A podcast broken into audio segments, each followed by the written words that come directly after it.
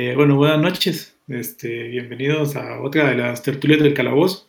Eh, en esta ocasión tenemos como invitado este, especial a, a DM Structure de la cueva del Dungeon Master, que en este caso nos viene a hablar sobre este, es Icewind Dale, que es una de las regiones dentro de Forgotten Realms y que va a ser el escenario de la próxima, este, del próximo eh, serie de aventuras o la próxima campaña que va a salir eh, publicada por Wizard of the Coast. Entonces, de, eh, bienvenido, Structure. No, más bien, este, muchísimas gracias por tenerme y muchas gracias a todos los presentes. Y no, no, y como me está diciendo, más bien es un honor para mí estar aquí. Pero bueno, ahí vamos a, a comenzar un poco eh, con el tema. Entonces, básicamente lo que vamos a ver el día de hoy es parte de lo que es la región de Icewind Dale. Eh, bueno, primero que todo vamos a comenzar con qué es Rime of the Frost Maiden. Eh, como ya la mayoría saben, esta va a ser la próxima campaña oficial para la quinta edición de Dungeons and Dragons.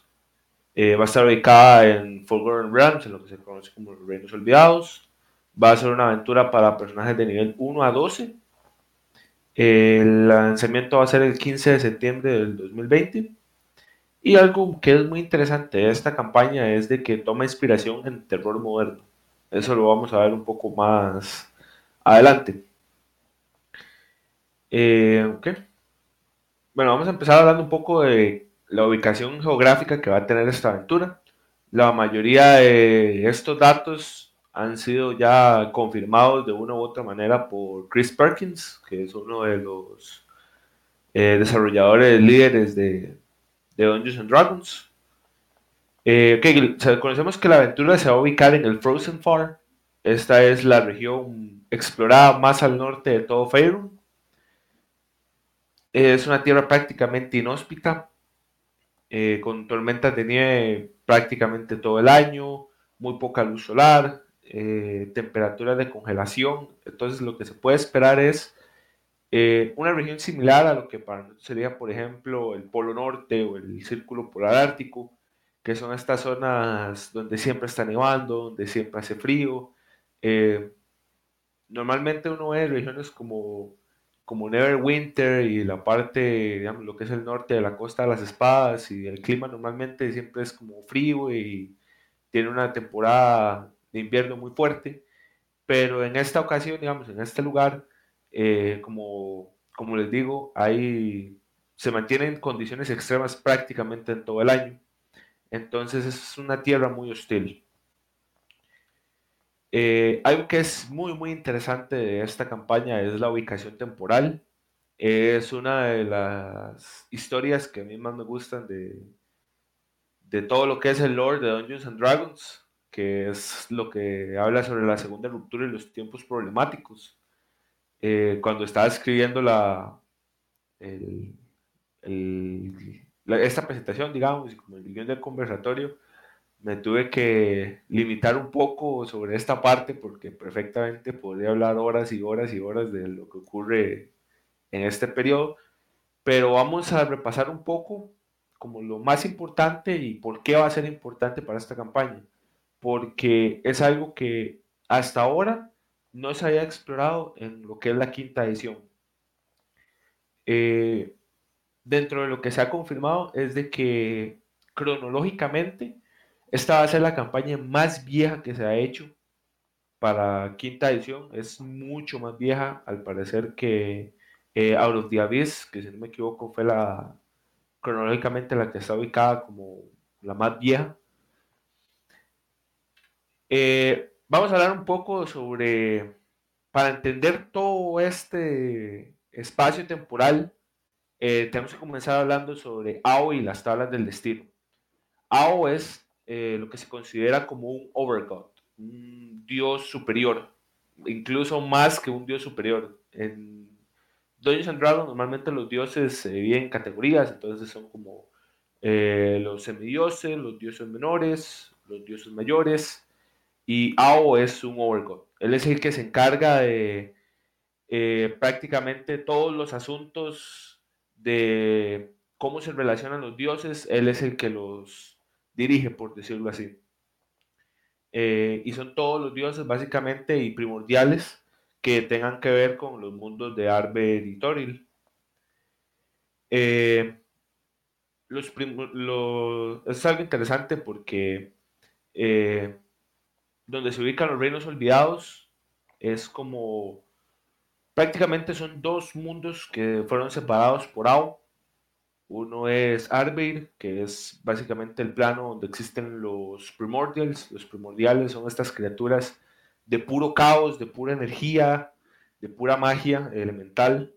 Y por otro lado está Toril, que se podría decir que es como el reino de los dioses. Entonces, el trabajo de Ao es básicamente mantenerlos separados y gobernar todo lo que ocurre, eh, todas las relaciones que ocurren entre los dioses. Para esto, Ao creó las tablas del destino. Básicamente son unas losas de piedra que servían para mantener el equilibrio entre estas fuerzas. Y a la vez funcionaba como una barrera entre los mundos de Arber y Toril.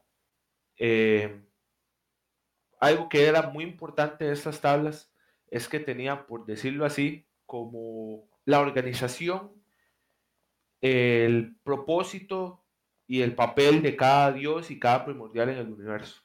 Entonces, eh, como, como dice eh, el dicho, esto sí estaba escrito en piedra. Los dioses no podían, digamos, un dios menor, eh, era prácticamente imposible que escalara la posición de un dios mayor porque su posición como dios menor ya estaba establecida en las tablas del destino. Esto obviamente algunos dioses no les iba a aparecer. Y aquí es cuando llegamos a lo que se conoce como el año de las sombras, que es aproximadamente el 1358 de R. Eh, como les dije, eh, no todos los dioses ni todas las deidades estaban muy de acuerdo con la organización que había dado Ao a los, a los dioses por lo que el dios Bane, que es la deidad superior del miedo, el odio y la tiranía, y Mirkul, que es el lord de los muertos, le robaron las tablas a Ao y las escondieron en Feiro. Eh, cuando Ao descubrió que le habían robado las tablas, él prácticamente convocó a todas las deidades y pidió a los culpables que las entregaran.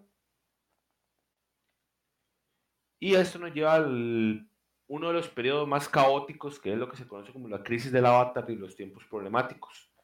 Eh, lo que se dice es de que ningún dios admitió haberle robado las tablas a Ao y Ao, en, como por venganza, por decirlo así, eh, le quitó todos los poderes divinos a los dioses, los arrojó el plano superior y los envió de, eh, de regreso al plano material como si fueran mortales. Eh, algo que es muy interesante es de que esto fue un periodo donde muchas deidades murieron. Incluso aún más interesante, como vamos a ver ahorita, es que un pequeño grupo de mortales consiguió elevarse a la divinidad, que era algo prácticamente impensado. Eh, uno de los momentos más importantes de esto es cuando Mistra, que era la diosa mayor de la magia, uno de los deidades más poderosas eh, en la organización de las tablas que tenía Ao, eh, básicamente fue asesinada por intentar regresar al plano superior. Eh, esto, la crisis del avatar causó dos fenómenos muy importantes. El primero es de que la magia celestial dejó de funcionar a menos de que el usuario se encontrara a muy poca distancia del avatar de su dios. Y por la muerte de Mistra, la magia arcana se volvió increíblemente inestable. Eh, como les estaba contando, aquí es donde empieza lo que se conoce como el ascenso a la divinidad y una nueva era. Y esta es una de las historias de, en realidad, qué tanto peso puede tener un grupo de aventureros eh, en el mundo. Básicamente la historia lo que dice es de que un grupo de aventureros conformados por la hechicera Ariel Midnight Manx, un fighter llamado Kellenborg Lionsbane, un mercenario llamado Sirik y un clérigo llamado Ado partieron en búsqueda de las tablas del destino que le robaron a Ao.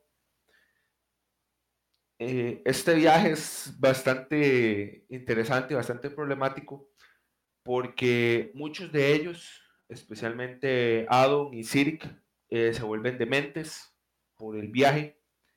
Eh, Sirik particularmente es ayudado por Mask, que es el dios de los ladrones, y lo que hace es que Mask se esconde en una espada llamada la God's Bane y que Sirik utiliza para matar a Val. Eh, Sirik se vuelve demente y un poco corrompido por el poder. Y lo que hace es de que eh, con ayuda de Midnight y también con un poco de ayuda de Mask, eh, derrotan a Sirik. Entonces, eh, después de esto, ellos recuperan las tablas y se las dan a Ao. En recompensa, Ao los asciende como, ni siquiera como dioses menores, sino que ellos pasan a ser eh, dioses grandes. Kellenborg pasa a ser el nuevo dios absoluto de la muerte. Y Midnight pasa a ser el nuevo dios, la nueva deidad encargada de lo que es la magia. Eh, luego de esto comienza el periodo que se conoce como la segunda ruptura, que AO lo que hace es de que destruye las tablas viejas para crear unas nuevas. Y esto prácticamente comienza un periodo de guerra entre los dioses, ya que prácticamente todos los dioses quieren aumentar su poder. Eh, mientras AO termina de, de escribir estas tablas nuevas, ya que esa posición que van a tener eh, y puede ser que un dios menor esté luchando por convertirse en un dios mayor o los dioses mayores no van a querer perder su posición. Entonces, para esto, eh, muchos de los dioses comenzaron a crear, a aumentar el poder de sus adoradores, aumentar la cantidad de personas del culto y algo que es especialmente importante es la creación de los escogidos. Los escogidos este, eran mortales a los cuales los dioses les entregaban una enorme cantidad de su poder para actuar directamente sobre el mundo. Eh, al finalizar este periodo, los dioses regresaron al plano superior, o al menos la gran mayoría. Hubieron muchos de que después de todo este evento, eh, la mayoría de dioses hace un acuerdo de permanecer un poco más silenciosos y no, no actuar tan directamente en la tierra eh, como lo hacía, bueno, en perdón, como lo hacían antes. Pero al contrario también hay muchos dioses que más bien lo que empezaron fue a, actuar de manera más directa. Entonces, ¿qué tiene que ver todo esto que les estoy contando con Rime of the Frost Maiden? Eh, Chris Perkins confirmó que la aventura se va a desarrollar luego de la segunda ruptura. Entonces es una época de caos, es una época donde el mundo apenas se está recuperando y muchos de los dioses han muerto o, están en silencio. Entonces, eh, todavía no se, ha, no se ha establecido si esto va a tener algún, alguna nueva injerencia en las mecánicas de, por ejemplo, cómo se va a ver visto afectado eh, la magia divina o si van a haber problemas, digamos, con lo que es la magia arcana. Dentro de los rumores como más fuertes es de que si bien va a haber magia arcana, van a haber zonas donde todavía eh, la magia no está estable. Entonces van a haber regiones de Wild Magic, similar a como se esperaría en otros planos pero como les digo, estos son solo rumores y falta confirmarse si va a tener o no algún impacto directo. Pero sí, como les digo, es, este, es algo interesante porque es un periodo que hasta ahorita no se, ha, no se ha visto en quinta edición, que estamos en un mundo que es distinto a la, a la fantasía media, digamos, eh, o la fantasía baja que normalmente se asocia con Forgotten Realms de que están estos enormes castillos y paladines en armaduras brillantes, sino que más bien, eh, como les digo, es un mundo que se está apenas recuperando de posiblemente el periodo más caótico de su historia. y donde más que aventureros, muchos de los mortales que sobrevivieron a todo este periodo no son más que sobrevivientes en realidad. Y eso viene a estar muy ligado con lo que, se, con lo que serían los 10 pueblos, que lo vamos a ver un poco más adelante. Entonces, todo esto que les estoy contando viene a, caer en la doncella congelada, la Frost Maiden. Sabemos que va a tener un papel prominente en la historia, incluso por el nombre de la aventura. Entonces, ¿qué es o quién es la Frost Maiden? Eh, se sabe que la Frost Maiden es uno de los nombres que se le da a Auril. Auril es la diosa del frío. Básicamente es una... Al inicio de todo este conflicto, Auril era una diosa menor, eh, sumamente malvada y vanidosa, que ella lo que exigía era veneración más que todo por miedo. Y incluso después de que todo esto termina, ella es temida y adorada muy fuerte en las regiones más al norte del mundo. El pasado de Auril es interesante, ya que originalmente ella era una princesa fey, eh, conocida como la reina Sprite de la escarcha. Y el relato lo que dice es de que un grupo de mineros enanos le dieron como regalo una gema, pero los enanos nunca tuvieron mala intención, sino que para ellos realmente era un, buen regalo. Eh, era una gema negra de 10 facetas lo que nadie se dio cuenta es de que esa gema fue creada por un dios oscuro del Underdark, que no se ha especificado cuál, y que esa gema lo que hizo fue corromper a la princesa, convirtiéndola en, una diosa malvada. Eh, básicamente ella fue desterrada del Feywild y lo que ella ahora está buscando es descubrir el mundo material con todo lo que es el frío y la oscuridad.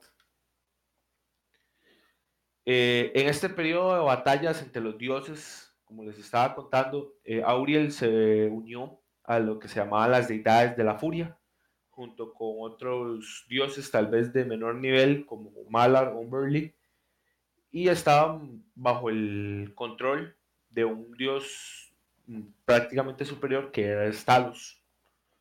Eh, al inicio Talos era muy cercano a Uriel, pero una de las cosas que Talos más detesta era la, manipulación del clima. Y Auriel, obviamente, por su papel de, de la diosa malvada del hielo, ella lo que quiere es congelar al mundo. Entonces ella empieza a golpear a las... Ella empieza a golpear el norte del mundo con tormentas cada vez más y más frías y nevadas más largas. Entonces Talos se enoja con ella y se da cuenta de que eh, Auriel estaba absorbiendo poder de otros de, sus aliados de las deidades de la furia para ella misma, por lo cual Talos no es en venganza, pero para controlar eh, todo el caos de Auriel lo que hace es de que absorbe gran parte de su poder. Y esto dice que consiguió eh, que Auriel recuperara parcialmente la cordura, pero ella aún es esta diosa malvada y un poco vengativa. Eh, durante la segunda ruptura, cuando al final, básicamente, cuando ya los dioses regresaron al plano superior, Auriel decidió no quedarse callada y tomó un enorme papel en lo que era controlar el Frozen Far especialmente eh, ella comenzó a hacer sentir su poder en las tribus bárbaras. Uno de los más importantes fue que eh, ella empezó a tener escogidos que si bien eran pocos comparados a los de otros dioses, eran escogidos de gran poder. Uno de ellos, tal vez lo recuerdan aquellos que jugaron la aventura de la tumba de la aniquilación, era Arthur Silver, un explorador que lo que estaba buscando era una reliquia que se llamaba el Anillo del Invierno, que prácticamente tenía poderes para congelar enormes áreas de terreno con muy poco, eh, le exigía muy poco al, usuario del anillo y Artus teme que este anillo caiga en malas manos. Eh, se podría decir que la escogida más importante de Auriel era una princesa de la tribu bárbara de los Elks, llamada Hedrun Ainsfirth. Eh, ella lo que hace es liderar a las tribus de bárbaros a una guerra contra los diez pueblos. Eh, en esta época los diez pueblos eh, no estaban tan formados como se encontrarían al momento de la aventura de Realm of the Frost Maiden. Entonces, lo que ellos recurren finalmente es a enviar un grupo de aventureros a derrotarla y finalmente ellos lo consiguen. Eh, Auriel, básicamente como resultado de esta guerra, eh, muchas personas comenzaron a adorar a Auriel más por temor. Eh, la gente del norte le brinda culto, pidiendo básicamente que no desencadenen terribles inviernos sobre la población, sino que, di que sea piadosa dentro de su locura y muchas veces esto lo hacen con sacrificios en las montañas. Y algo que es muy interesante del culto de Auriel es de que sus clérigos son muy, muy pocos y no están organizados. Pero estos clérigos eh, amasan enormes fortunas controlando a la población por medio del miedo. Entonces, tenemos este culto que en realidad es muy pequeño, pero tiene una voz muy fuerte, especialmente en, la pobre gente que vive al norte y que tienen que básicamente suplicar para que Aurel no los congela hasta la muerte.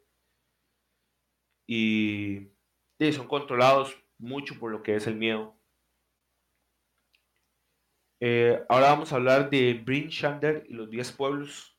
Esto es algo que he estado mencionando mucho y tal vez ustedes estén pensando de qué son los 10 pueblos. Eh, básicamente los 10 pueblos eh, son un cerco de aldeas fronterizas que se encuentran en Icewind Dale. Eh, se encuentran alrededor de los tres principales lagos y en su mayoría lo que se dedican es a la pesca de trucha sin contar a las tribus de bárbaros y un par de fortalezas que han sido tomadas por orcos o enanos, se podrían decir que son las únicas regiones habitadas de la región.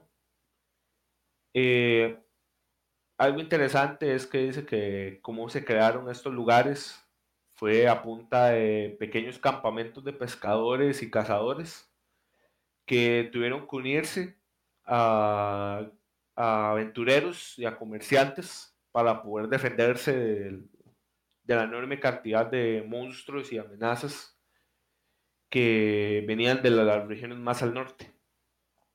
Entonces, eh, esto es algo interesante porque eh, esta es una campaña que va a tener como, como cierto grado de dificultad extra por eso y lo vamos a ver un poco más adelante, de que las regiones pobladas son muy pequeñas, son muy, muy pequeñas. Eh, estamos hablando de que aquí se le dicen los 10 pueblos, pero en realidad la mayoría de ellos no supera los mil habitantes eh, y son poco más que chozas de pescadores que, como les digo, se han unido para repeler las, los monstruos y las criaturas que vivan más al norte. Entonces va a ser interesante, especialmente porque en las últimas campañas, en Dragon Heist, eh, especialmente también en Dungeon of the Mad eh, las campañas comenzaban en estas enormes ciudades, incluso la tumba de la aniquilación, que podría ser una campaña parecida, tenía el puerto Nianzaru, que no era una ciudad para nada pequeña, pero esta vez estamos hablando de que son lugares muy, muy pequeños y prácticamente, como les digo, son las únicas regiones habitadas en toda esta región. Algo interesante es que la mayoría de los pobladores de aquí es gente que no tenía otro lugar a donde ir. Muchos de ellos son exiliados, son criminales, son eh, caballeros caídos en desgracia, mercenarios, ladrones, donde prácticamente el único lugar donde pudieron conseguir vivir es literalmente en el, en el exilio, en el borde del mundo. Eh, ¿Cuáles son estos pueblos? Eh, bueno, son Dugan's Hold, es una, prácticamente decir que es una aldea es exagerar, porque esta es una de esas que, como les estaba contando, no supera ni siquiera las 100 personas. Eh, es básicamente un pequeño poblado de pescadores. Eh, East Haven es un pueblo que tiene mucho crecimiento, ya que está conectado con Brinchander. Brinchander es el pueblo más grande de estos y tiene un poco más de importancia, entonces lo vamos a ver un poco aparte. Eh, después tenemos las aldeas hermanas de Caer Dineval y Caer Konik. Eh, algo que es muy curioso es de que, eh, como les digo, son aldeas que compiten entre sí bastante. Algo interesante de los 10 pueblos es de que al estar todos en prácticamente en un mismo bote, eh, no tienen más opción que cooperar entre ellos. Entonces, normalmente las relaciones entre los pueblos son amigables y son de cooperación. Pero especialmente en los meses de invierno o cuando la comida empieza a escasear, se da mucha competencia entre los pueblos. Y esto ha llevado incluso a, a conflictos con víctimas fatales uno de estos ejemplos es uno de los principales lagos que se llama, bueno, lo renombraron como Red Water o Agua Roja y se dice que fue porque en una de estas disputas un pescador mató a otro y arrojó su cadáver al agua por la misma desesperación de por la misma desesperación de estarse quedando sin comida. Entonces el lago fue renombrado en honor a, a ese pescador y esperando de que los conflictos no vuelvan a escalar a, a ese tamaño. Luego tenemos a Lonelywood, que este decían que era la, la primera opción para los ladrones que llegaban al, a Dale. Eh, es una ciudad de comerciantes, pero que está plagada de rogues y de eh, ladrones, asesinos, entonces, es algo interesante. Eh, Bremen es un pueblo que es sumamente buscado por cazadores de tesoros y aventureros, ya que se rumora de que eh, la mayoría de la población tiene o conoce historias eh, acerca de reliquias legendarias enterradas en el hielo. Eh, y esto también da paso a que haya una increíble cantidad de estafadores que lo único que quieren es enviar a los aventureros a morir congelados para luego prácticamente robar sus cadáveres de cualquier posición que tengan y volver a venderlo. Eh, uno de los pueblos más calmados es Termalain. Básicamente dicen que es un pueblo con una enorme belleza natural y que incluso para lo duro y lo tétrico que es esta región es, eh, es algo como muy bueno de, ver, como muy tranquilizante. Y finalmente tenemos Targus, que es un pueblo, eh, un pueblo amurallado y que ellos tienen la ventaja sobre los demás pueblos en la pesca en que sus aguas son particularmente profundas entonces ellos tienen la opción de construir estos gigantescos barcos eh, que obviamente les van a dar la, mano superior en, lo que es pesca comparado con los otros, eh, con los otros pueblos. Finalmente tenemos a Brinshander, es la ciudad más grande de todas, pero al decir la ciudad más grande, básicamente estamos hablando de que ya no es un pequeño pueblito de 100 pescadores, sino básicamente aquí estamos hablando de un par de miles de personas que están viviendo prácticamente estrujadas unas con otras en el pequeño territorio que tiene la ciudad. Eh, esta es la ciudad más al sur de todos los 10 pueblos, entonces se conoce que Brinchander es el, el último stand, el último, la última posición de defensa de los 10 pueblos.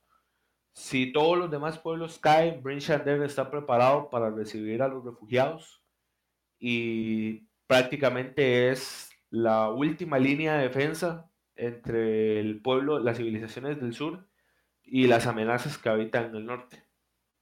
Algo muy interesante que podría ser eh, un plot hook para la campaña es que la seguridad de Brinchander está básicamente a manos de un sheriff y este sheriff tiene poder para contratar aventureros para garantizar la seguridad de la gente en la ciudad. Eh, algo muy interesante de los 10 pueblos es de que no tienen un, líder o un rey en específico, sino que cada pueblo tiene un, lo que se conoce como un speaker, una persona que es la encargada de hablar por esos pueblos y a la hora de tener que tomar decisiones que los afecten a todos, se hacen estas reuniones donde los 10 eh, habladores se encargan de determinar qué va a ser lo mejor para, para la región.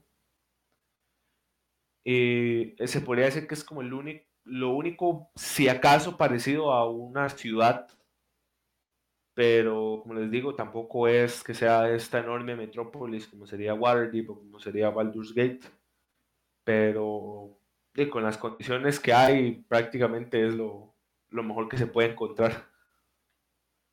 Eh, otros lugares importantes que hay en, el, en Icewind Dale, tenemos el Spine of the World. Eh, esto es una cadena montañosa que se extiende prácticamente al noroeste de Faerû.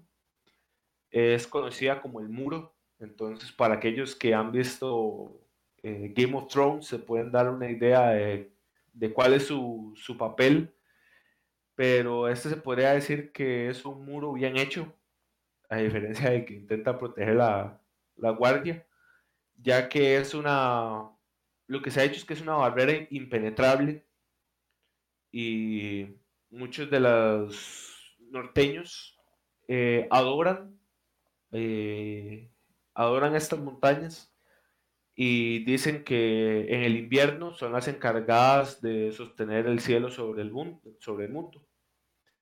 porque básicamente dice que se puede ver como el, las montañas prácticamente sostienen el cielo gris sobre las cabezas de las personas. Eh, algo interesante es de que esto protege a los pueblos de lo que se llama el Outermost North, eh, y mucha gente lo nombra el fin del mundo. Prácticamente esto es lo último que se ha conseguido eh, explorar, por decirlo así, pero también es muy poca la gente que llega hasta la parte más al norte de esta cordillera montañosa. Eh, y nadie sabe qué es lo que hay más allá de ellas, que es esta región que se llama el, como aún más al norte. Eh, lo que se sabe es de que es un páramo completamente congelado donde ninguna vida podría existir y ni siquiera los dragones blancos eh, se atreven a, vivir en estas regiones del mundo. Eh, muchas personas creen que en ese lugar es donde vive Auriel, y que ella está intentando constantemente que el frío y sus tormentas crucen estas montañas para poder congelar el, mundo. Entonces estas montañas son como la principal defensa que tiene Toril de no ser completamente congelado.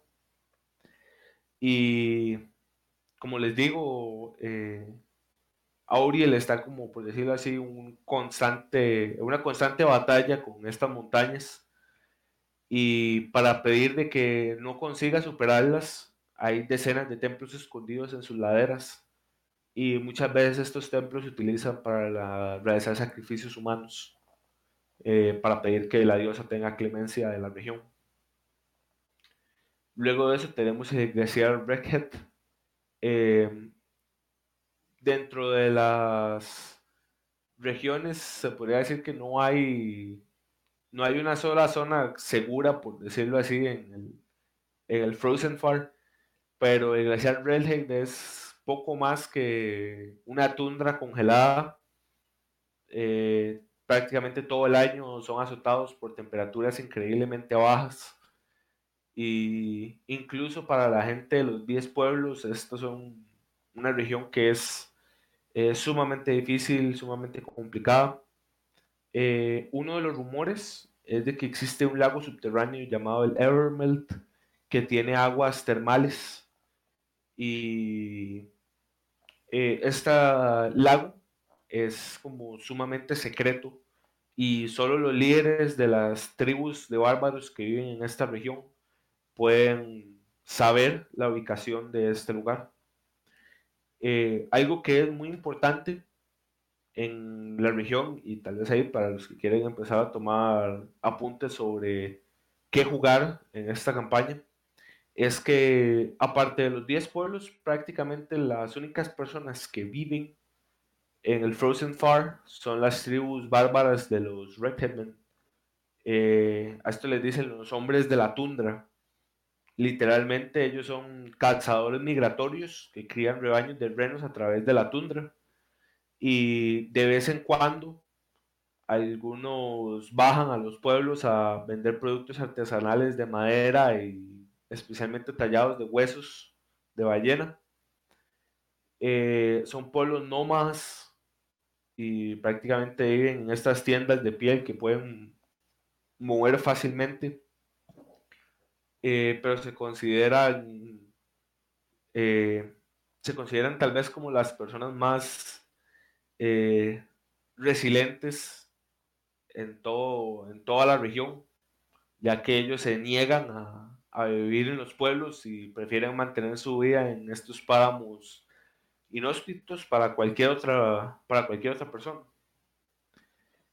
uno de los lugares que más me gusta de esta zona es el, el Sea of Moving Ice es literalmente un mar de hielo que constantemente, eh, constantemente cambia.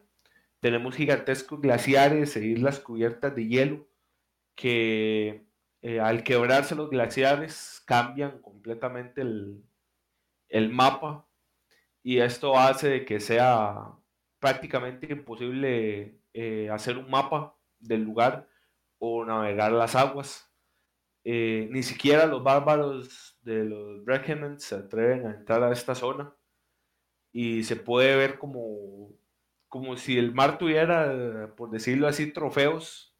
Dice que todo el lugar está decorado, por decirlo así, con barcos congelados o naufragios de pobres tontos que intentaron eh, cruzar sus aguas. Eh, ahora vamos con algo importante que es qué se puede esperar de la aventura. Eh, esta es una aventura que ha causado mucho interés y que incluso los desarrolladores han dicho de que eh, tuvieron que limitarse un poco porque con todo lo que querían abarcar hubieran terminado haciendo una aventura de 500 páginas.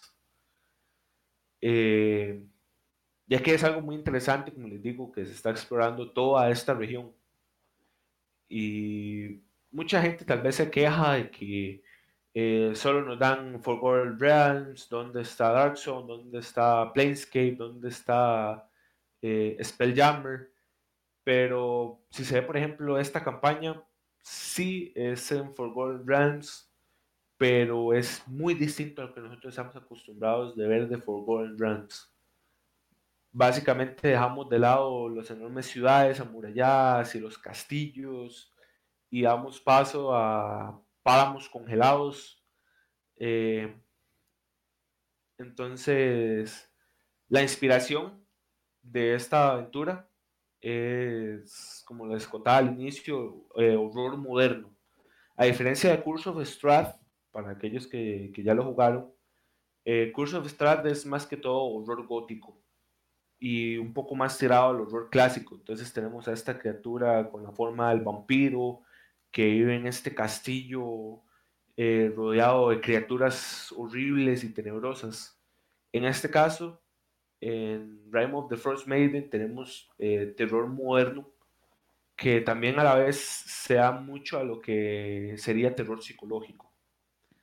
Eh, la historia se inspira en películas como The Thing. Para aquellos que no la han visto, es una excelente película y la recomiendo. Básicamente es la historia de un grupo de científicos que se quedan varados en una estación en el Polo Norte y descubren que hay una criatura alienígena viviendo en la, en la estación y que puede eh, adentrarse en las personas y tomar su forma. Entonces nadie sabe en verdad eh, si la persona que tienen a la par es esa persona o si es el alien. Entonces da mucho a esto de prácticamente estar encerrados eh, con este tipo de criaturas y es algo que posiblemente se vea en esta campaña de que eh, eso lo vamos a ver un poco más adelante, pero la mayor amenaza en esta campaña no va a ser los monstruos, sino que va a ser el ambiente. Eh, además de eso, otras películas como, la como Alien y como El Resplandor de Stanley Kubrick. Entonces, como les digo, va a ser este, va a ser un reto para los masters también que podamos crear un ambiente lo suficientemente satisfactorio para que los jugadores sientan esta presión y esta terror y esa desesperación de que prácticamente están solos. Están, eh, como les digo, están los 10 pueblos, pero en realidad son un pequeño fósforo en una planicie completamente congelada que en cualquier momento va a ser destruida y una de las cosas más interesantes es que la principal fuente de inspiración es el libro de la montaña de la locura de H.P. Lovecraft. Eh, esta es una lectura bastante, bastante interesante y es uno de mis libros favoritos de, Lovecraft. Eh, lo que dice es algo parecido, es un grupo de investigadores científicos que se van a, a esta tundra congelada y ellos empiezan a excavar y encuentran unas increíbles criaturas que no saben cómo, cómo clasificarlas porque son cosas que nunca antes habían visto. Y lo que se dan cuenta es de que poco a poco los investigadores, como ocurre en la mayoría de relatos de Lovecraft, eh, el conocimiento termina volviendo loco a esas personas. Y esto es un tema también de que el mismo Chris Perkins dijo que va a entrar en juego en la campaña. Eh, nuestros personajes puede ser que vean algo, que descubran algo, y esto es lo que le. no todavía no se ha dicho si es una mecánica, pero es lo que se conoce como los secretos. Entonces los personajes van a tener que ver cómo sus personajes van a tener que manejar estos secretos si los cuentan y arriesgan a que las demás personas del grupo también se vuelvan dementes o se los van a guardar para ellos y van a tener que cargar con todo ese, todo ese peso, todo ese sufrimiento. Una de las principales cosas que se ha hecho de esta aventura, y es algo que en lo personal me encanta, es que eh, como les dije, la principal amenaza para los jugadores en esta campaña no son solo los monstruos que viven enterrados en la nieve, sino también, eh, sino que la, mayor amenaza para ellos va a ser el clima, van a ser las tormentas, van a ser los páramos.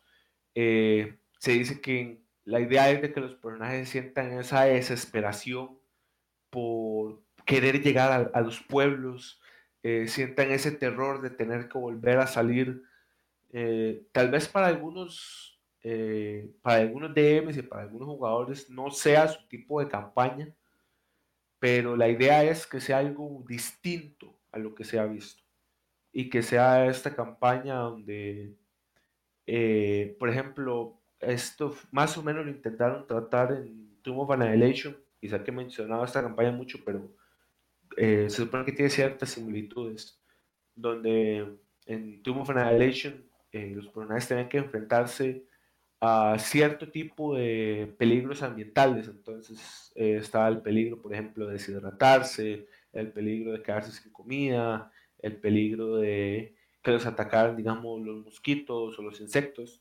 pero también, eh, por ejemplo, un buen ranger, un buen druida, eh, hace que sea muy difícil, por ejemplo, que un grupo se quede sin comida en la jungla. O, y esto se ve mucho, por ejemplo, en programas sobre personas explorando la naturaleza y ellos dicen que estar en la jungla, si usted sabe buscar, usted va a encontrar. Aquí es distinto. Aquí no hay más de que enormes páramos congelados. Eh, puede ser que los aventureros estén rumbo a los pueblos finalmente después de sobrevivir a una terrible pelea y que la única recompensa por no haber sido devorados por un dragón blanco sea morir congelados entonces, y no solo se va a tener estos peligros naturales, sino que también eh, parte de lo que se ha dicho de la campaña es que los personajes van a tener que buscar un lugar que se llama las cuevas del hambre. Y al parecer hay una sociedad mágica que está intentando descubrir los secretos de, de Auriel entonces, entre más se empiecen a acercar los personajes a estos secretos, eh, los peligros ya no van a ser solo naturales, sino que también el ambiente, el clima, va a empezar a cambiar de manera un poco más sobrenatural para dar toda esta sensación, tal vez un poco más tirada al estilo de, de Lovecraft, donde eh, los personajes van a tener este presentimiento de que hay algo malo, de que todo está mal. Y algo interesante que se estaba discutiendo la vez pasada en, D&D Talk es de que se sabe que la campaña tiene varios finales, donde prácticamente solo uno de estos finales se podría considerar como un final bueno, en el sentido de que eh, solo ciertas acciones en específico van a hacer que realmente los 10 pueblos queden a salvo y en una posición mejor a la que, a la que estaban al iniciar. Y la mayoría de finales pueden ser, eh, dentro de lo que se ha rumorado, básicamente eh, finales desesperantes, finales donde, como les digo, puede ser que incluso los aventureros consigan completar su objetivo, pero no consigan salvar a los 10 pueblos, o eh, algo, algo, que es importante, que a lo que han dicho, como les estaba contando, es que sin importar cuál sea el final que se tenga la aventura, los personajes no van a volver a ser los mismos. Entonces esto también se vincula mucho a lo que, a lo que es toda la, la, la literatura de Lovecraft, donde como les digo, el, el, conocimiento, la información, termina más bien dañando a las personas. Entonces posiblemente la mayoría de nuestros personajes terminen la aventura si es que consiguen sobrevivir a todo el inclemente clima, a las terribles criaturas, a los peligrosos depredadores, a los hechiceros de mentes, van a tener que soportar todo eso para posiblemente quedar de mentes, para no poder regresar, digamos, a una, a una vida normal.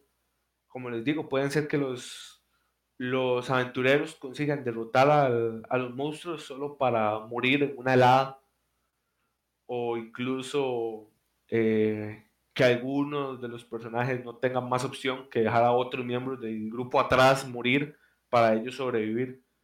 Entonces va a ser un cambio muy interesante de lo que se tiene normalmente en quinta edición. Eh, bueno, esto concluiría más que todo con lo que es la presentación como tal. Entonces me gustaría abrir un espacio para que hagan preguntas, eh, para que comenten entre ustedes, este, qué esperan de la campaña, qué esperarían ver, eh, qué les gustaría. Entonces me gustaría ahí tal vez escuchar, escucharlos ustedes hablar un poco.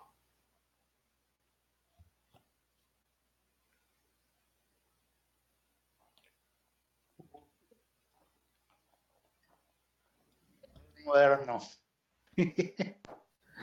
No todos. sí.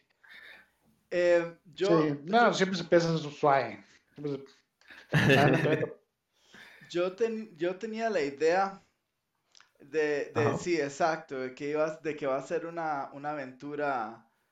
eh, me da risa que hiciera la similitud con la tumba de la aniquilación, pero es, eh, yo lo vi así, que era una aventura para DMs un poquito más experimentados tal vez, porque, em, y para jugadores también más experimentados, porque las posibilidades de fracaso, fracaso igual muerte, es muy, es, es muy alta. Yo diría que en la escala de, de- de mortandad, me parece que es una, eh, es un, es una aventura que va a ser muy mortífera, Y me parece que es algo que uno debería, como debe decirle a los jugadores, si, si quieren podemos jugar esto, pero eh, si lo que quieren es, eh, qué sé yo, eh, desarrollar su personaje en un vacío, mejor jugamos algo que les permita hacer eso, ¿verdad? Porque hay gente que le gusta simplemente empezar a explorar su personaje y empezar a ir a hablar con este NPC, ir a hablar con este otro NPC y cosas por el estilo, sin, sin tomar en cuenta de que, de que eh, y pueden, o sea, que aquí la cosa es en serio, no es cualquier persona quien viene a estar ahí y que ahí el peligro de morir es verdadero. ¿verdad? Eso es lo que a mí, lo que a mí me parece. Y me parece también que va a jugar mucho con la cuestión de la paranoia, ¿verdad? Y de la mala alimentación, que creo que es algo que uno también podría, como DM, empezar a ver em, enfermedades o cosas por el estilo. Que, no, que esperaría yo que en el, que en el libro saliera, me parecería muy interesante que por, eh, o sea, que hayan condiciones que le pasen a los aventureros producto de no comer bien. Sí, este, eso es algo, es algo que es muy, muy interesante y que en realidad a mí me dejó como, me quedó un poquito debiendo eh, Tomb of Annihilation en eso y que espero que esta aventura no, no me defraude igual en, en eso mismo, de que sea esta campaña donde realmente, como les estaba diciendo, eh, aquí los personajes no son héroes, van a ser sobrevivientes. Eh, la mortalidad sí va a ser muy alta. Eh, cosas como, por ejemplo, puede ser de que un personaje muera, incluso no porque sus hit points lleguen a cero, sino porque se vuelva completamente demente. De que vea algo increíble y que se empieza a volver paranoico.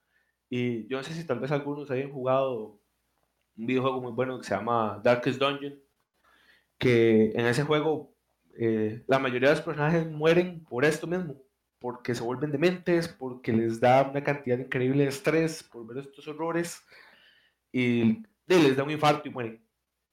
Entonces uno diría, ay, tal vez es una manera poco heroica de que un personaje muera, pero es una manera realista. No todos van a, asimilar las cosas de, de la misma manera.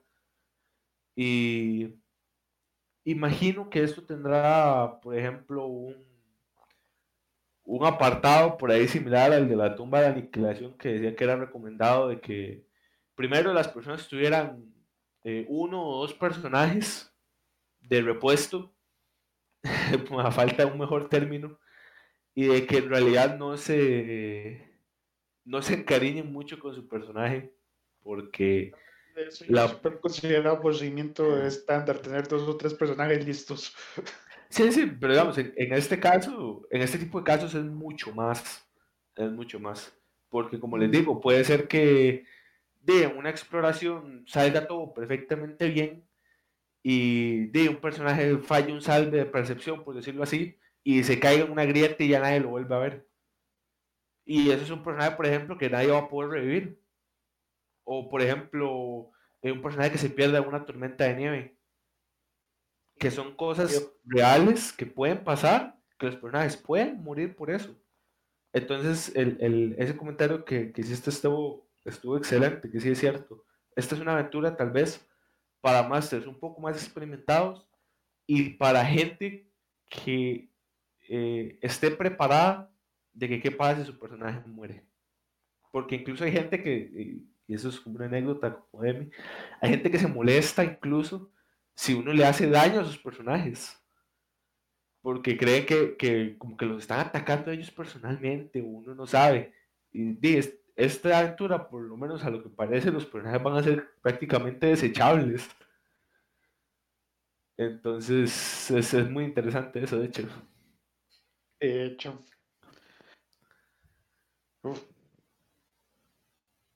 Con solo la referencia de las montañas de la locura. Sí. Bueno, es muy interesante. También me pregunto, ¿y habrá algo así como una barra de cordura para el personaje? Eh, posiblemente. Eh, Debería de... como un segundo stat. Esto yo lo apliqué eh, en la campaña de Dungeon of the Mad Mage, que lo hice como un rule en Homebrew. Básicamente los personajes tenían eh, una tabla, bueno, no era una tabla, era como un pool, por decirlo así, que eran 100 puntos más 10 veces eh, su modificador de casteo. Si no tenían, por ejemplo, como los fighters o los bárbaros, era el wisdom. Eh, cada 20 puntos que fuera bajando era una locura menor de las que aparecen en el, en el DMG eh, menos de 100 ya era una mediana, menos de 40 ya era una grande y si llegaba a ser el personaje moría. Entonces me parece que algo así podrían intentar hacerlo y sería muy interesante porque también sería como muy aburrido llegar y decir como, no, es que su personaje vio a esta criatura increíblemente horrible congelada, le dio un infarto y se murió. Sí, no, así como no tiene sabor. Sería también interesante que depende del grado de locura, vea visiones, por decir algo. Es, está en medio de una pelea y entonces el DM lo obliga a tirar un salve de percepción, así, fuera de la nada. Mm. Si no lo pasa, Mae, usted está viendo un enemigo y ese enemigo en realidad es el mago de la pari, pero usted está seguro que ese Mae es enemigo. Usted ya lo vio conspirando, entonces usted lo tiene que atacar.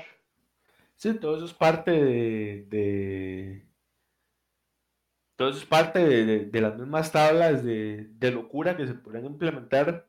Uno de los casos más divertidos, por ejemplo, en of the Mad Mage, fue que el, el sorcerer del party vio una estatua que era completamente horripilante y el, la locura que tuvo era que como por, como por casi 120 horas el personaje no podía eh, no podía coordinar el habla, entonces no podía usar spells que ocuparan componentes verbales. Oh, entonces, vieras qué risa fue esa. Y lo mejor es de que solo podía hablar en, en, gibberish, Entonces, el resto del party fue como, ah, no, es que este mae llegó a la, a la iluminación absoluta y su mente está en un plano ya superior. El iluminado. El, iluminado, sí. Es, que Rumor estaba ahí. El, el, iluminado, entonces, eso fue... sí, y lo que, es, lo que es interesante es de que, por ejemplo, eh, uno de los personajes era un, un fighter de enano. Entonces, di, como yo de Mad Nature, una campaña nivel 20, ese bendito enano tenía como una, cantidad, o sea, casi ridícula de, puntos de vida. Y literalmente, o sea, poner a, bajarle esos puntos de vida a ese señor no iba a caer, más que todo porque tenía multiclase a Barbarian, entonces tenía toda la resistencia del Rage. Y al final de la campaña, lo que terminó eh, matándolo fue que se volvió loco. Entonces, eso, eso, eso es algo que, que, que, es interesante y que mucha gente ha dicho que le falta también a, a quinta edición de, de, las ediciones pasadas, que, que, es, por ejemplo, lo que es el, el will y lo que es este, eh, como, como esta nueva defensa casi que psicológica, emocional, que los personajes también necesitarían considerar.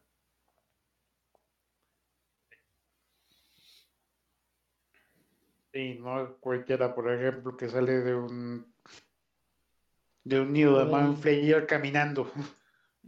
Sí, eso, los personajes ahí en un averno, pero ¿y cómo funcionaban este, en las otras ediciones? ¿Esos salves o esa barra, ese stat? Normalmente eran salves. Eran salves. un salve de Will, que era Wisdom más, más un modificador que se le daba por nivel. Y si no me equivoco, también habían, habían distintas categorías de AC. Estaba como el AC que era de, leñazo físico, por ejemplo, y el AC que sería mágico. A, años de ese tipo, sí. A mí, a mí me parece que em, como no he leído a Lovecraft todavía, em, pero sí, leí algunos cuentos de, de Edgar Allan Poe y el, que más, a mí es que no me gusta el terror o, el, o ese tipo de cosas, entonces yo no, no tengo mucho de dónde agarrar, pero el gato negro, que fue el que leí, creo que es como se llama. Me, Qué bueno el gato negro. bueno, ese se leía en el colegio. Sí, sí.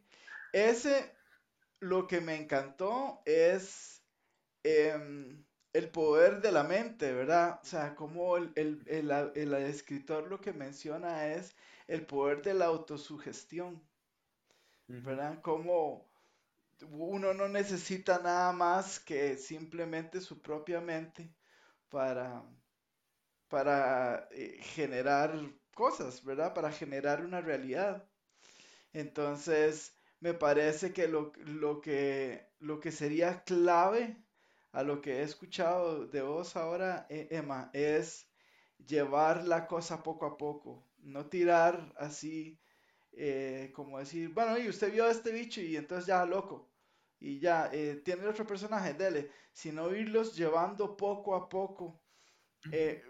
voy a contar una, una anécdota, bueno, aquí está Daniel, pero ya se fue. Eh, cuando yo jugaba con Daniel, el primer juego de D&D, bueno, no era D&D exactamente, era una versión homebrew, pero eh, había que hacer clases Prestige y el personaje Daniel era un, un Death Knight, por decirlo así.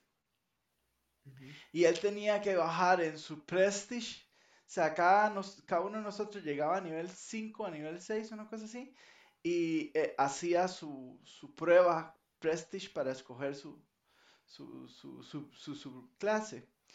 Y entonces la de Daniel era que él iba a hacer, él iba a bajar al mismísimo infierno a encontrarse con un demonio y la misión del DM era influir, eh, o sea, infundir miedo en Daniel. Y yo decía, eso no va, eso no se puede hacer. Eso es muy difícil porque y la gente va a tomar, más, eso es un juego, o sea, no va a pasar, más y que no estuve, no podía estar más equivocado en mi vida. Eh, hasta yo sentía miedo. O sea, la forma en cómo él empezó describiendo y el, el, el elemento que él utilizó fue eh, eso, eh, la parsimonía. empezó poco a poco. Entonces usted va para acá y usted siente esto. Usted cree, algo tan sencillo como decirle, usted cree que alguien lo vio. Usted cree que alguien lo está viendo, usted siente esa sensación de que alguien lo está viendo. y al rato, dos, tres turnos después, mae, vuelve a tirar un salve. Que mae, usted sigue viendo, usted sigue creyendo que alguien lo está siguiendo. Y así poco a poco eso va generando la sensación de puta, ¿qué, qué está pasando, mae? Alguien nos está siguiendo. Y em, para las nuevas generaciones de jugadores y DMs, esto particularmente va a ser un reto porque estamos acostumbrados a, eh, yo ataco, ¿verdad? Algo que puedo ver, eh, que tiene hit points, que sangra y que puedo matar para ir a lootear, ¿verdad? Eh, en vez de, enfrentarme a un escenario, por ejemplo. Eh, usted está peleando en un callejón y el enemigo realmente es el callejón. Digamos que ese es el callejón que está bajo una, qué sé yo, hay un leyline de magia ahí o algo por el estilo y el callejón constantemente está cambiando. Entonces creo que es algo que va a ser muy retador. Sí, que, va, que va a ser muy, muy retador para los jugadores y para los DMs. Em, darse cuenta de que efectivamente, como decís vos, el enemigo principal no es el bicho que tengo al frente. ¿Verdad? Sí, eso es eso es algo que va a ser clave, digamos, para la, para la campaña. Eh, que también es algo que decían de, de Curse of Strat, que realmente el máster de los jugadores es lo que sea, lo que causa que la campaña pase de ser este Drácula de Bram Stoker a ser el conde contar de Plaza Sésamo. Sí. sí. Entonces, este eh, e, es, esa parte es lo que, lo que a mí me parece que va a ser más retador, pero a la vez lo más importante de la campaña. Que, y ojalá que, que, que no sea solo especulación, sino que Wizards of the Code de verdad lo haga así. Que el, el mayor reto, la mayor amenaza sea, es, eh, no ese, como vos decís, no esa criatura enorme que le puedo pegar y que va a sangrar, sino que sea ese, ese mismo sentimiento de, de incomodidad, ese mismo sentimiento de paranoia, de que, eh, de, imagínense, por ejemplo, que es estar en, en, los zapatos de un personaje que está cruzando una tormenta de, nieve y lo que siente es de que hay unos ojos viéndolo a lo, a lo lejano. Y eso va a afectar más a, a una persona de que lo que lo puede afectar, por ejemplo, una, una puñalada o una bola de fuego. Y, eso es algo también interesante que habría que ver y también cómo cada personaje asume las, las, cosas que ven. Porque, por ejemplo, pueden ser que eh, vean una criatura horrorosa que para un bárbaro sea nada más una cosa más a que le toque pegar con mi hacha, pero a un druida sea una aberración completa a la naturaleza que le afecte psicológicamente o que por ejemplo eh, un wizard eh, pueda digamos eh, comprender digamos de que está en tormenta de nieve mágica y que no es a lo que están acostumbrados pero tal vez un, un ranger pierda toda la confianza en sí mismo porque no puede navegar por esa tormenta de nieve y eso hace que que empieza a dudar y que, que se vuelva loco. Entonces también es algo interesante de ver, de que mm. como incluso las distintas clases eh, las podría afectar ese tipo de cosas.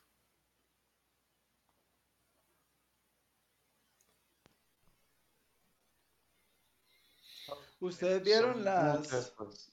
Ustedes pudieron ver los, los one shots de em, del el, Día de la Nariz Roja, em, eh, fue un evento que hizo Wizard em, y lo hizo eh, remoto, ¿verdad? Todo, cada quien desde su casa. Em, y donde la mayoría de los juegos eran con actores y eran en, en Icewind Dale.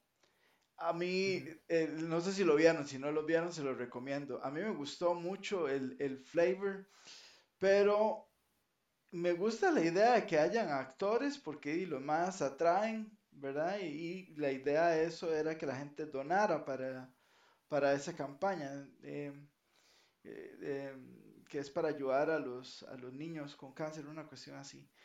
Pero sí siento yo que me quedo debiendo que eh, porque, porque la mesa fuerte era eh, el, Cast of Thrones, era el grupo de aventureros eran eh, actores del, de Game of Thrones.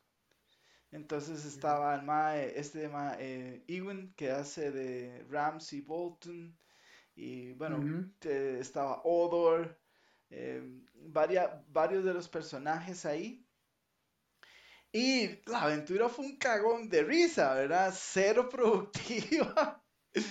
Eh, em, pero era un cagón de risa. Eh, y no, no hubo así una como, como cuando vos tenés un panel con, con gente de Critical Role o de otros, cuando, cuando tenés jugadores, entre comillas, profesionales, ¿verdad? Mm. Estos eran más que estaban jugando D&D por primera vez. Entonces a mí me faltó, me faltó esa, esa cuestión de, de, de ver realmente la extensión del terror, porque en esas campañas no hay terror. Es, es algo muy, muy, muy clásico.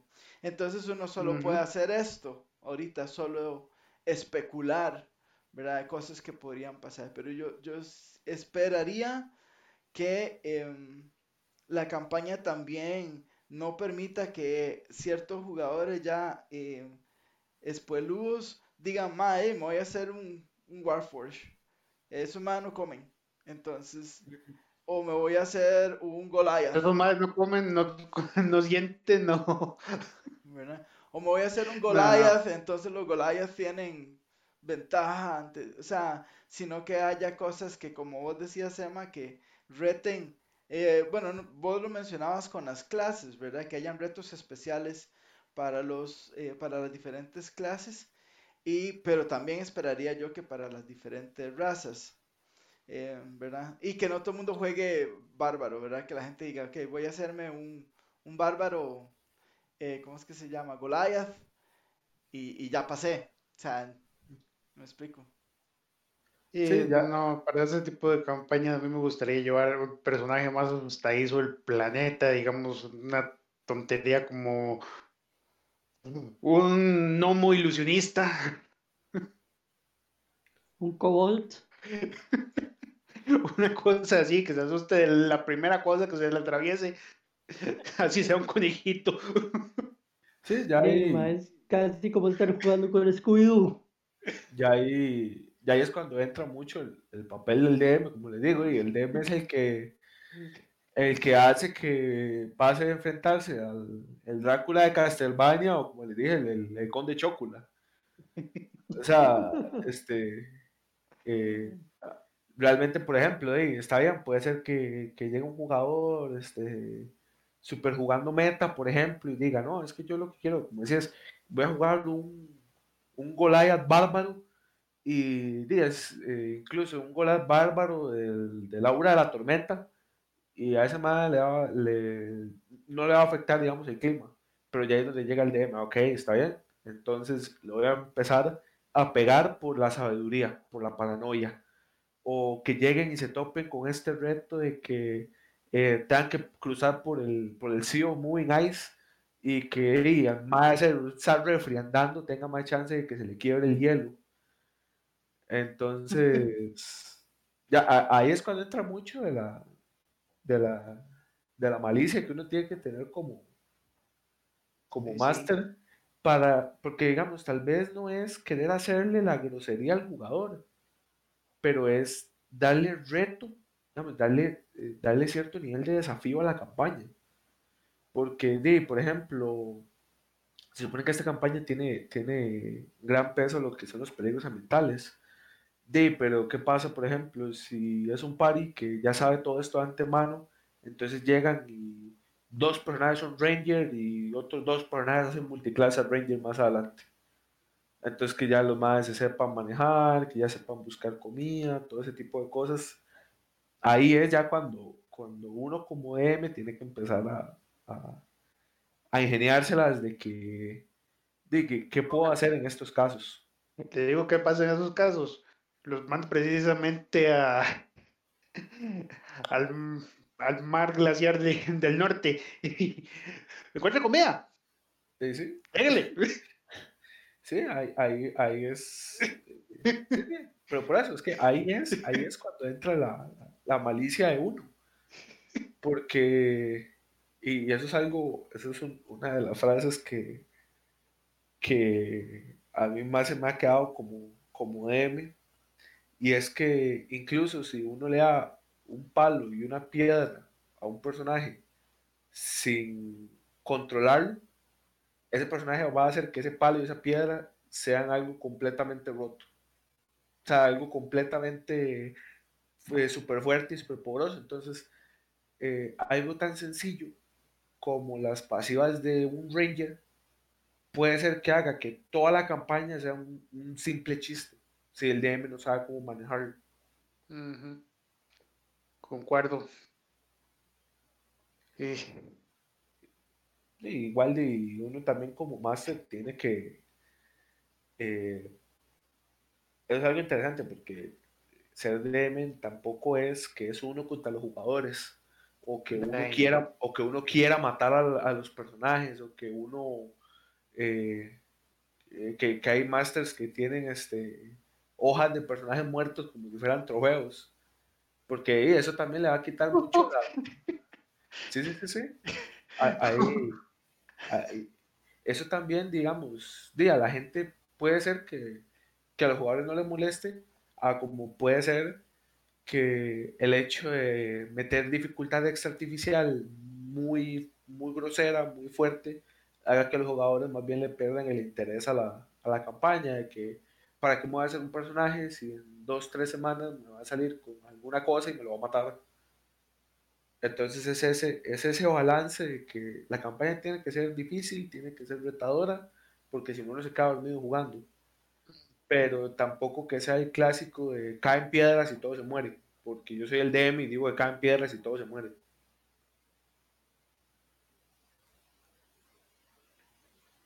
No, exacto, exacto. Eh, creo que em, eso, es un, eso es un equilibrio que hay que, tener no solo en esta campaña, sino en cualquiera, ¿verdad? En general. Eh, pero tal vez a lo que me refería es que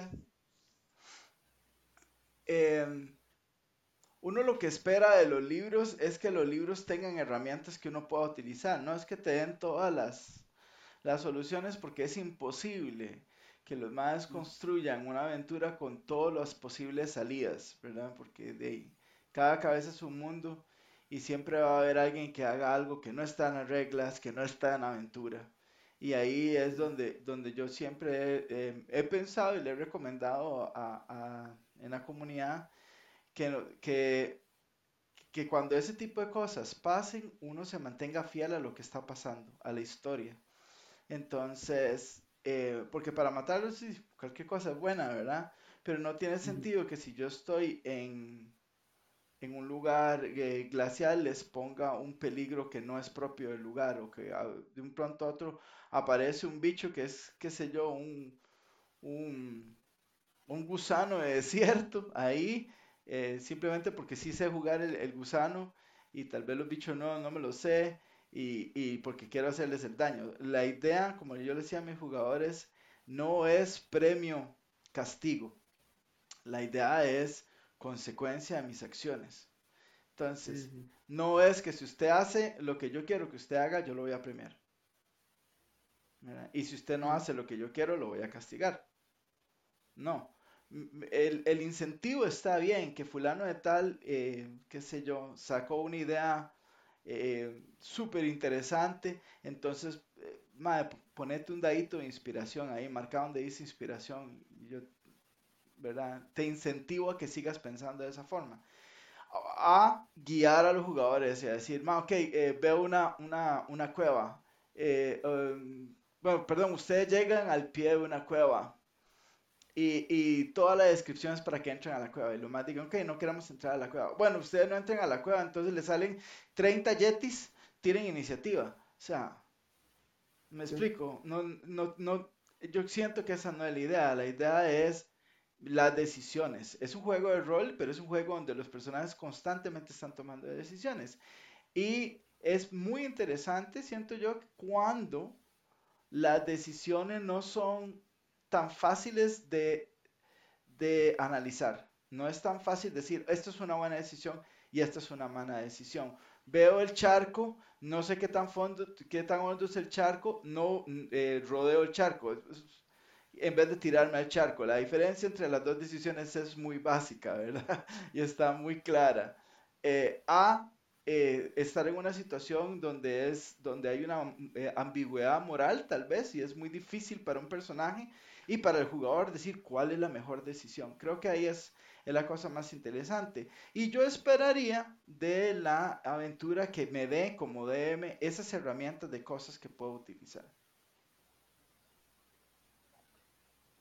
Sí, eso es, eh, eso es algo interesante, especialmente de las, las aventuras que han salido eh, prácticamente como desde Storm King's Thunder, que a uno no le dan como... Las aventuras en quinta no son eh, este manual del punto A al punto A al punto C, sino que es un, sandbox donde usted le presentan eh, toda la región, le dan las ciudades, le dan pobladores, le dan peligros, le dan monstruos y le dicen, ok, usted puede usar esto para hacer campañas aquí, pero nosotros también le damos esta historia por si usted la quiere jugar.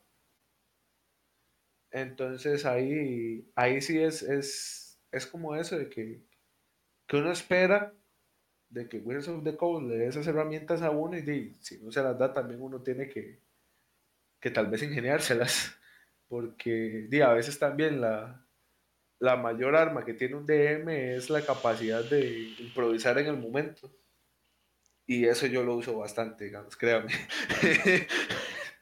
hay, hay ocasiones en las que uno le salen con cada cosa que uno dice, hijo pucha, pues es que. Y aunque escribieran una aventura del tamaño de la Biblia, da chance de que, que, que cubrieran esta opción. Y, también, es que también, digamos, lo que pasa con las aventuras, digamos, eh, escritas, es que, por ejemplo, el, y ellas vienen con un montón de contenido y de lore.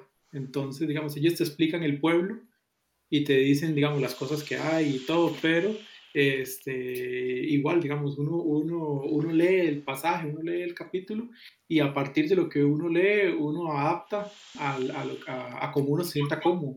O sea, este, porque a veces uno está leyendo la aventura, uno tal vez termina el capítulo y uno se queda como que raro. Eh, este personaje aquí no me funciona. O sea, eh, este, o por ejemplo, digamos, el, yo me acuerdo una que estaba, que estaba jugando así, digamos, aquí en experiencia personal, que yo llegué a un punto, yo, yo leí y era la primera vez que la corría y cuando llegué a cierta área, a cierta parte de la aventura, decía que los, que los jugadores recibían un regalo de X o, Y eh, personaje. Entonces, cuando yo leí eso, yo me quedé, o sea, conociendo el grupo como el que yo jugaba, yo decía, o sea, estos más ocupan este, este cosa porque de verdad lo necesitan. Pero, o sea, el, si yo lo juego así como está, digamos, si yo pongo el, ese regalo ahí, va a sonar primero o, o, o, lo van a destruir por la paranoia. O este, simplemente ellos van a llegar al punto de que van a decir, ah, es que el, el, el DM me está regalando la, me, me, está facilitando el trabajo y no sé qué. Entonces lo que hice fue, digamos, cuando ya empecé a jugar la aventura, de yo hice toda una serie de cambios, de ir, ir, metiendo escenas, digamos, o escenarios como para que ellos tuvieran un contacto con el personaje que les iba, que, que al final les iba a agenciar ese, ese objeto de forma que cuando, cuando, las, cuando llegó, este, por lo menos hubiese una explicación dentro de la, de la narrativa eh, para precisamente como para prevenir o por lo menos para dar el chance de evitar la reacción paranoica de, de, de, disparar a matar o de salir todos corriendo porque esos manos quieren hacer algo. Y también, digamos, porque, yo, porque mi criterio, cuando yo lo, lo hice, yo sentí que, que, que en esa parte faltaba desarrollo pero digamos ya eso es una cuestión, digamos, a criterio personal cuando uno lee la aventura, porque tal vez este otro, otro máster puede ser que leyendo la misma aventura diga, no, esa parte está bien, pero a mí lo que no me gusta es eh, este, la torre que tiene el mago, porque, porque esa torre tiene este, ese laberinto, que ese laberinto a mí no me funciona, no me gusta, me parece, entonces digamos, yo como, como creo que lo hablamos en alguna ocasión, uno tiene la completa y absoluta libertad de agarrar y decir, ok, eh, la aventura va aquí, esta parte tiene que llegar, la historia tiene que llegar aquí, pero esta parte no me gusta, y reacomodemos. Y empecemos a cambiar y a colocar cosas. Estos monstruos que están aquí, esos monstruos nada que ver, esos monstruos no sirven. Busquemos otros monstruos que, que me funcionen más o que por lo menos eh, sean más, más, este, más demandantes para, para, la aventura. Y ya eso cae mucho, digamos, en el estilo de un DM, porque tal vez para mí eh, va a ser que una cuestión más demandante ponerles criaturas con habilidades especiales que jueguen un montón. Pero puede ser que para otro, para otro máster, la idea general o la idea de, de, de, redactar esa parte sea más bien, ok, ya no es un templo, le voy a empezar a meter trampas. El libro no trae las trampas, pero yo le puedo colocar aquí una bola que, que la bola de Indiana Jones, que, bueno, la, la, esfera de piedra de Indiana Jones, eh, la típica zanja, esta hora tira veneno, si tocan esto explota, entonces, digamos, él va mucho, digamos, a, a, a cómo uno transmite su personalidad o su forma de leer la aventura hacia la aventura, porque la aventura nos da, nos, da, nos da, el esqueleto, pero nosotros estamos en la completa libertad, digamos, de, de, agarrar ese esqueleto y reacomodar partes y meterle mucho más relleno de que el que trae, digamos, directamente. Bueno, también está al otro lado, como le pasó a Humberto Eco en el nombre de la rosa.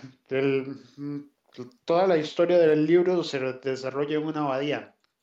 Y Humberto Eco sabía el nombre y qué diablos hacía cada uno de los personajes de la hueputa abadía. Y se quedó así, dice, muy bien, ¿quiénes de estos necesitan conocer mis personajes? y ya una vez que desarrolló todo, ya empezó a pillar quiénes son. Sí. Pero, pero sí, básicamente va por ese lado. Y también, digamos, eh, va, va, mucho en esa línea, digamos, de cómo yo me, cómo yo me adapto a la, a la aventura. Porque muchas veces cuando uno la está leyendo, uno, uno hay partes en las que uno dice, ah, esta, esta, esta, esta, escena está muy buena, está muy, muy buena, claro, yo puedo hacer esto, puedo hacer lo otro, o cómo yo la visualizo, porque, el, el eh, porque hay estilos de, de, de máster, hay muchos. Entonces, este, la forma de visualizar eh, un combate, una batalla, e incluso, digamos, un, viaje en el tiempo, o el funcionamiento de una trampa, y todo, cualquier cosa de eso nosotros lo podemos adaptar, como, eh, como decía estructurador, digamos, incluir un sistema de, de, especial de, de, locura o de algo que, que le va a dar un sabor diferente a la aventura o incluso, digamos, el libro del Dueño Master lo trae, cuestiones de honor o de, de, reconocimiento, digamos, en algún sistema de, de honor, de, dependiendo de las cosas que yo estoy haciendo, tengo que preocuparme por, por mis puntos de honor, porque si caigo en cierto punto y ya este, el personaje va, va a perder ciertas habilidades, cosas así, entonces es como, como, como enriquecer en esos sentidos.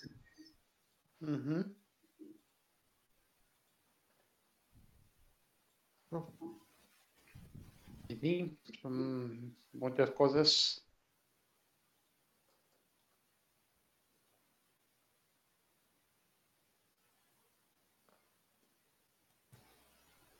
Me gustaría ver cómo va a influir el ambiente de esta, esta aventura, en serio. Sí, la, la, aventura por ese lado se ve bastante, bastante prometedora. Sí. Y no sé si alguien tendrá ahí más preguntas o comentarios.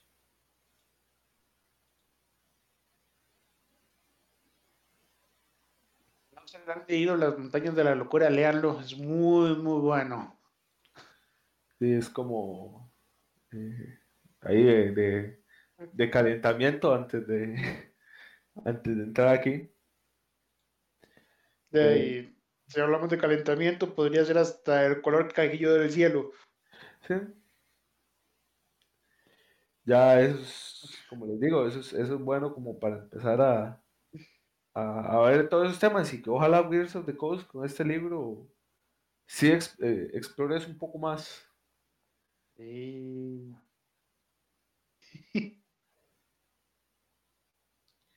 y, sí. Eh, y digamos así, este, hay clases nuevas este, con, ese, con ese libro. Mm, por el momento no han anunciado, en realidad. Eh, ¿Alguna raza o algo? No. No, es que digamos, en el último libro que salió, que fue el de Mystic Odyssey of Teros, salió, sí, el de Teros salieron dos nuevas razas y salió una subclase para Bardo y una subclase para Paladín pero en este no, hasta el momento no, no han anunciado nada así. Eh, también más que todo es porque dentro de los, los chismes ahí de los, de los barrios bajos, eh, dicen que es que parece que se viene un Player Handbook 2.0, por decirlo así. Eh, ah. Que lo que va a traer es como muchas erratas, los nuevos cambios de de Dungeons and Diverse, una cosa así es que se llama. Eh, para modificar True Strike para que sirva. Ah, no, pero ya eso, ya, ya, ya eso ni la Rosa de Guadalupe se lo cumple. eh, y, y con que, lo con que lo hagan un bonus action. Sí, sería toda ya. Ay, pídaselo a su M favorito. Eh, digamos, no me lo van a dar. Ese es el problema. Sí, y, y, se supone que se va a traer como también este, muchos spells nuevos, eh, van a ampliar las tablas de los equipos. Eh, hace poco incluso salió el último, el último Nerd Arcana, que eran nuevas opciones para fits, que estaban muy interesantes, que era por ejemplo eh, que un fit fuera que, sin importar la clase, eh, un personaje pudiera tener, por ejemplo, un, Eldritch Invocation de los Warlocks, o que los personajes pudieran tener este Sorcery Points como los Sorcerers, o que según el tipo de arma que tuviera el personaje, eh, tuviera efectos extra. Entonces, por ejemplo, que si golpeas con un arma de blunt, entonces le puedes sacar el aire al enemigo y el, personaje, el, enemigo no se puede mover.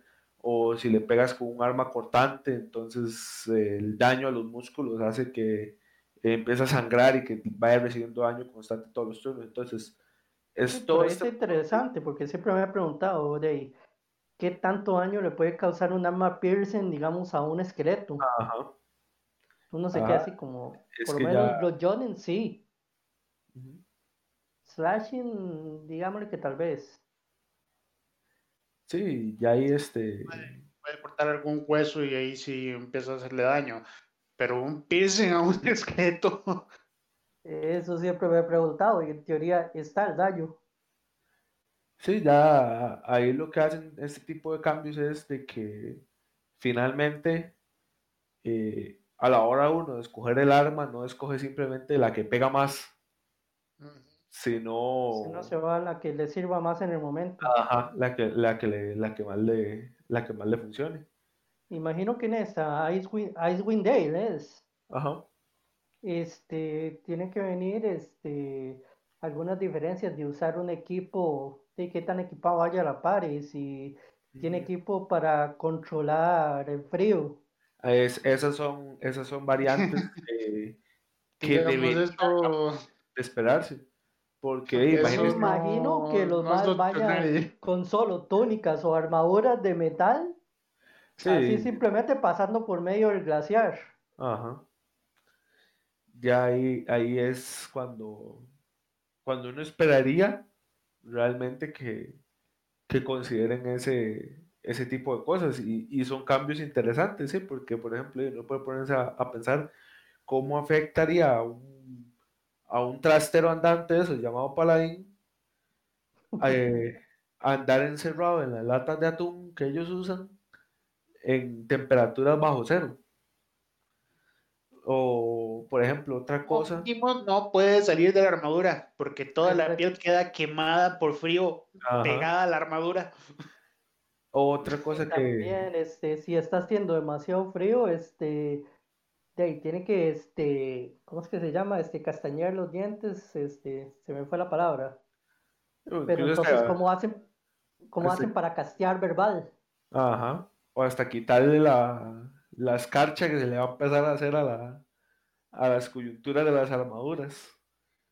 O di que sea, por ejemplo, una tormenta tan fuerte que di, yo intente tirar un spell de fuego y que no llegaba ni a los ni a los tres metros cuando ya se lo hartó la, la nieve. Son cambios interesantes y son cambios que, que verdad y ojalá, ojalá Wizards of the Coast ponga también, por ejemplo. Sería interesante que metieran un hechizo de poder mantener la temperatura, digamos así, durante un minuto, una hora así, se puede mantener la temperatura o algo.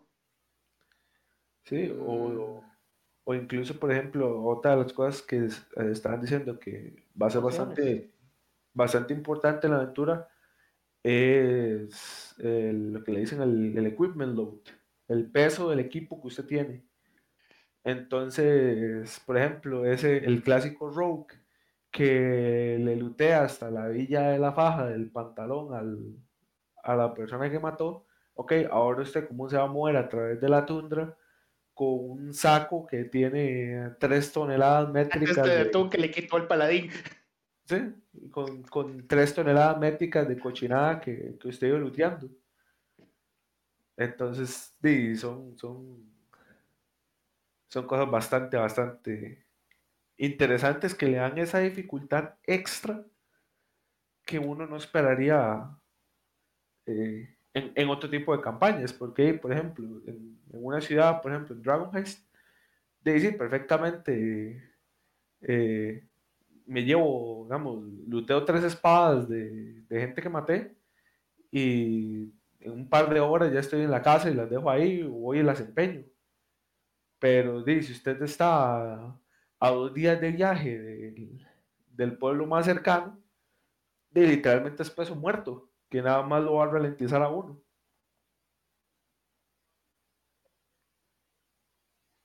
Sí, no, demasiado. Que es la hora, entonces no pueden andar luteando. También, ¿cómo hacer un sneak attack en medio de la tundra? Eso, es sencillo. Eso es sencillo. Dependiendo de la situación y de lo inteligente que sea el rogue, hasta le puede salir más fácil. Puede hacer, o... Pero digamos así que por el frío no tenga que hacer algún chequeo o algo para que el frío lo afecte. Empezamos no, en sí en pelear. Digamos, si no anda en el equipo adecuado. Esa es otra cosa interesante de esta región y es de que eh, hay muy poca luz solar.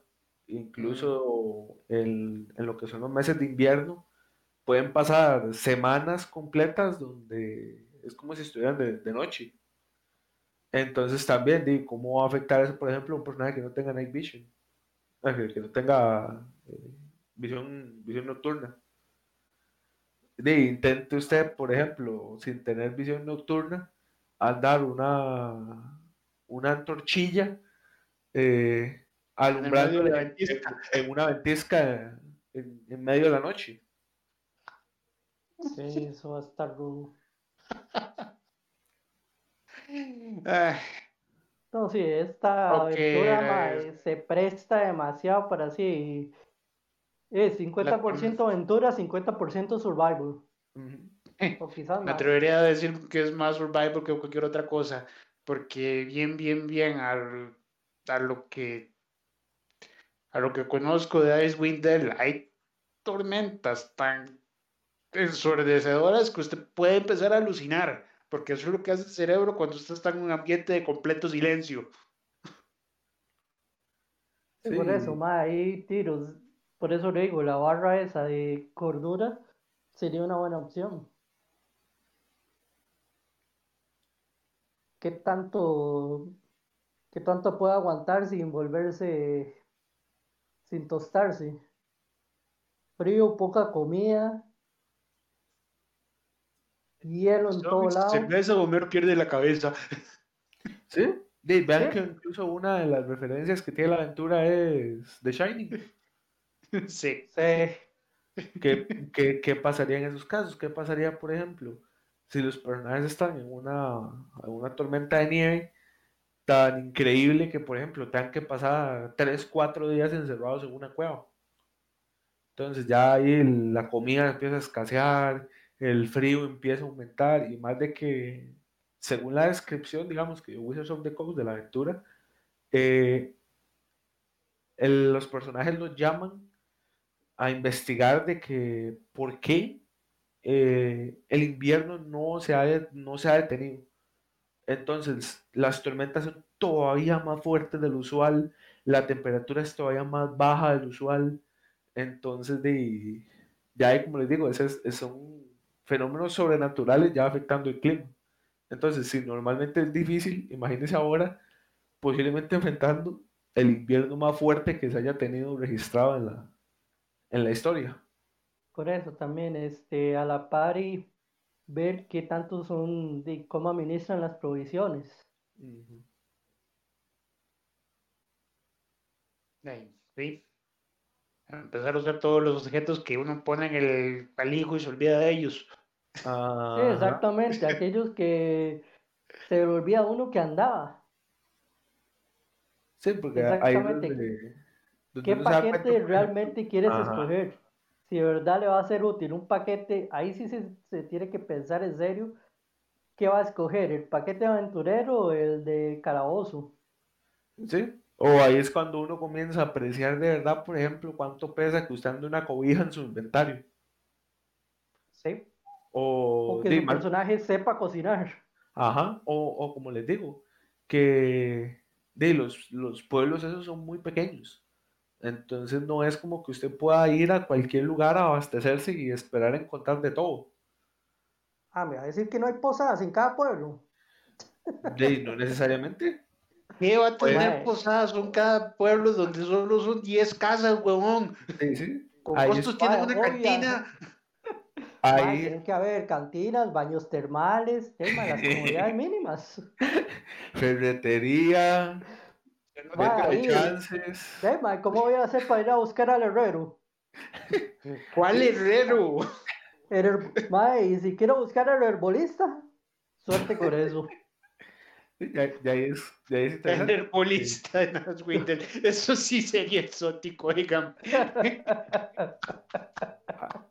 ahí sí, ahí sí es interesante, porque por ejemplo, y puede ser que los personajes se encuentren en medio de una ventisca, encuentren una chocilla por ahí, algún cazador, algún pescador y diga, bueno, y los dejo pasar la noche aquí, pero son 800 piezas de oro. Sí, sí. Está tan fuera que uno se queda trato. Sí, es, es la verdad, es la verdad. Pero sí, sí, la, la, la, aventura en eso sí, sí se ve bastante, bastante interesante y ojalá que... Tiene que ser muy pensada. Ojalá, ojalá que, que Warriors of the Coast sí... Pues como les digo, los desarrolladores estaban muy, muy animados y ellos dijeron que sí, sí trabajaron bastante esta aventura, entonces la aventura se ve bastante interesante, se ve bastante prometedora y, y ojalá que, que todos tengan la, aventura, la, la, posibilidad de jugarlo, ya sea como master o como, mm. o como player. Y, Sería interesante ahí, que si por parte de Omega o en la cueva hicieran lo que sea un one shot ahí para tantearlo. Sí, eso ya, ya. Un one shot sería como un one shot de supervivencia, literalmente, sobrevivían aquí. Sería interesante, ma. La verdad es que nunca he estado en uno, un one shot de supervivencia. A ver, vamos a tomar eso en consideración ahí, en la de menos si, si, lo organizamos ahí. Y bueno, ahí para, está genial ahí con información. Para ir haciendo ahí ya un poquitillo del, cierre, para no alargarnos mucho, bueno, primero que todo darle las gracias a, a Omega. Eh, personalmente quiero dar las gracias a, a Beto, a todos los, todos los involucrados. De verdad que ha sido eh, un honor y un privilegio para mí estar aquí.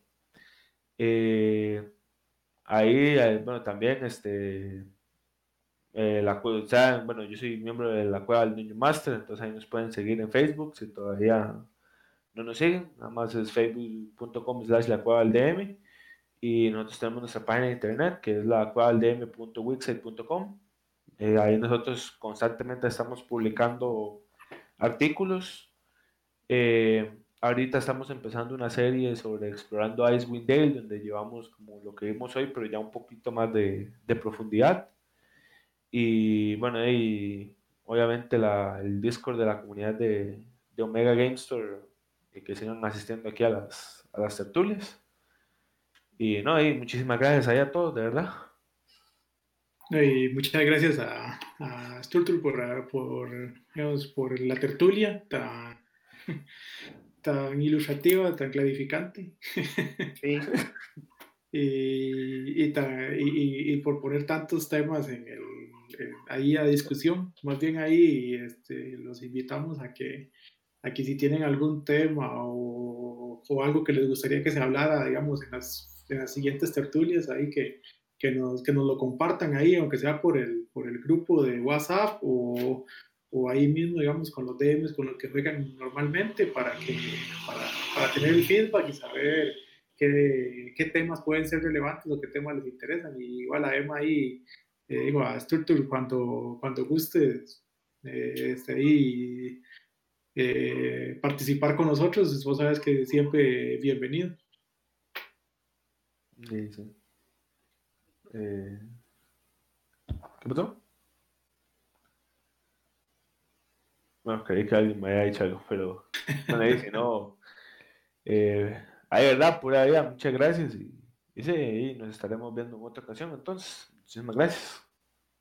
Muchas gracias por participar y muy buenas noches a todos. Buenas noches.